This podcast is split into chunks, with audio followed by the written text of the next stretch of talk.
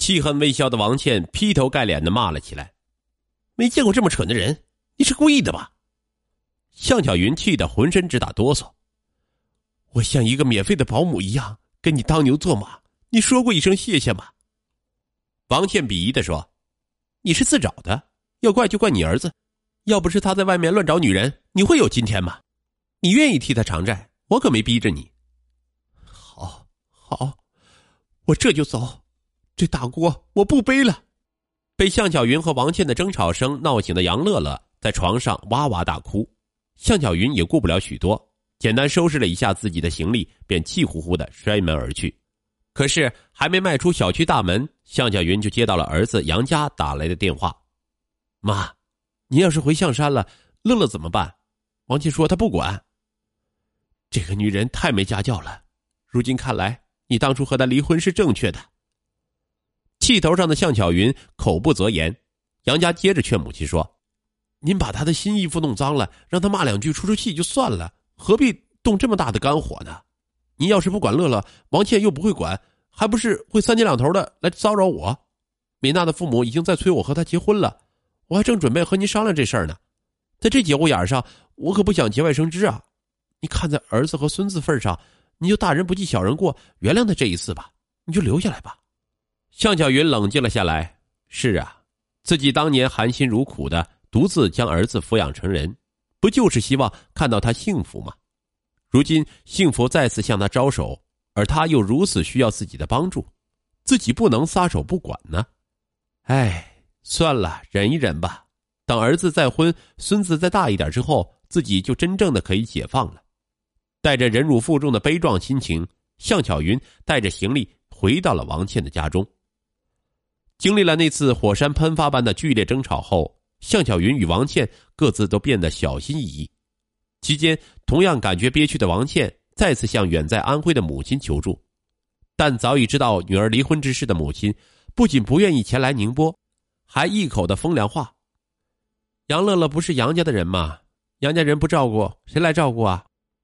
而向巧云呢，自从第一次离开未遂之后，她便再也绝口不提离开的事情。一则儿子再婚在即，不能被前妻骚扰，自己的责任就是维稳；二则自己离开过一次，又不请自回，如果再走，走成了倒罢了，走不成的话，这一张老脸往哪儿搁呀？可是，一些矛盾与碰撞却并不因为各自的隐忍而自然消亡。向小云继续留在王倩家里的日子里，一些琐事引发的口角与争执仍然时有发生。比如向巧云炒菜时不慎多放了点盐，王倩会质问他是不是想咸死他；再如抽水马桶堵塞了，向巧云不会弄，于是掏钱请物业公司的人来帮忙。王倩发现后就嘲笑婆婆连个马桶都疏通不了。在巨大的压力下，体质原本就一般的向巧云患上了高血压、冠心病，有时会整夜整夜的失眠。有时候看着已经开始蹒跚学步的孙子，向巧云会自言自语。乐乐，你快点长大吧，等你上了幼儿园，奶奶也就解放了。向小云念过高中，年轻时有写记事本的习惯，只是后来独自抚养儿子时，实在没有精力坚持记事，就中断了二三十年。如今照顾乐乐之余，他又将自己的满腹心事一一的记录下来，放在自己随身携带的行李箱里。写的过程其实就是一个释放的过程。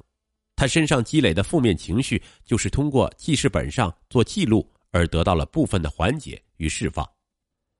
当向巧云在压抑中期盼儿子再婚、孙子长大之际，王倩也有了新的恋情。从二零一八年三月开始，向巧云便发现王倩经常早出晚归，有时甚至夜不归宿。向巧云猜测前儿媳肯定恋爱了。向巧云的判断没错，王倩真的再次恋爱了。自从钱婆婆向巧云住进家门后，乐乐便得到了无微不至的关照，王倩的业余时间变得自由起来。在此期间，他与宁波一家钢结构公司的青年高管相识，该未婚男子不仅帅气多金，还不介意他带一个孩子。王倩觉得爱情再次被点燃，将全部身心投入了进去。至于乐乐，反正有向巧云嘛。五月底的一天晚上。向巧云将乐乐哄睡着之后，刚刚站起身来，突然一阵眩晕，当即栽倒在地。也不知过了多久，向小云才慢慢悠悠的醒了过来。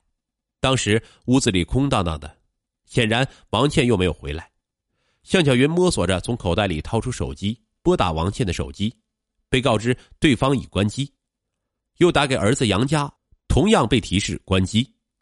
向小云内心倍感悲凉，他用尽全身力气，自己从冰冷的地板上爬了起来，斜躺在沙发上，再从沙发旁边的抽屉里找到了降压药。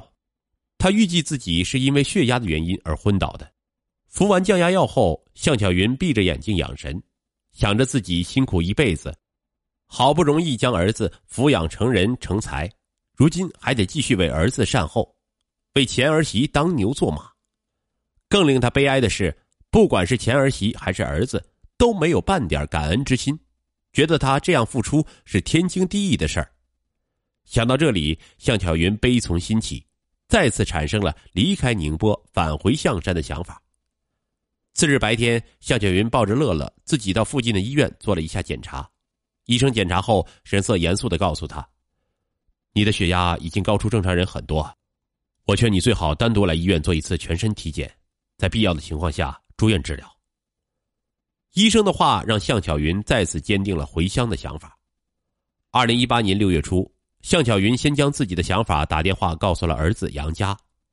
杨家以为母亲又和王倩发生了争吵和冲突。急切的劝说母亲：“您再忍一忍行吗？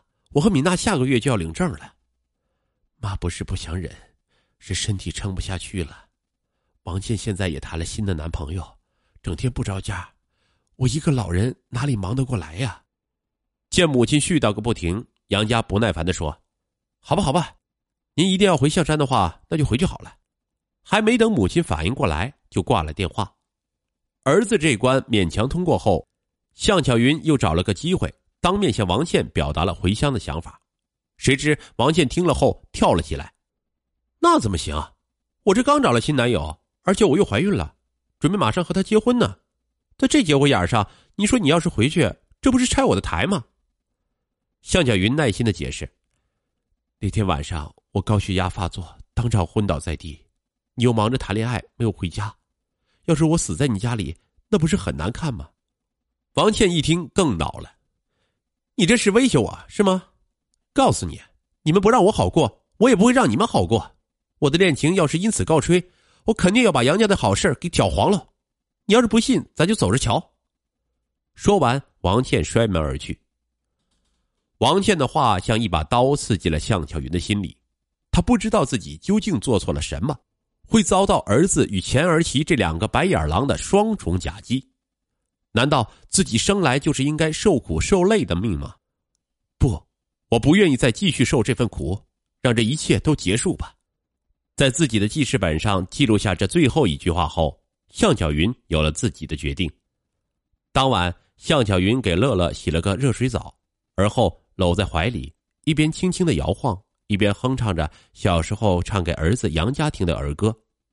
当乐乐睡着后，向巧云走到阳台上，爬上窗户。从王倩家所在的十八楼纵身一跃。待接到小区报警的警车与救护车相继赶到时，向巧云早已停止了呼吸。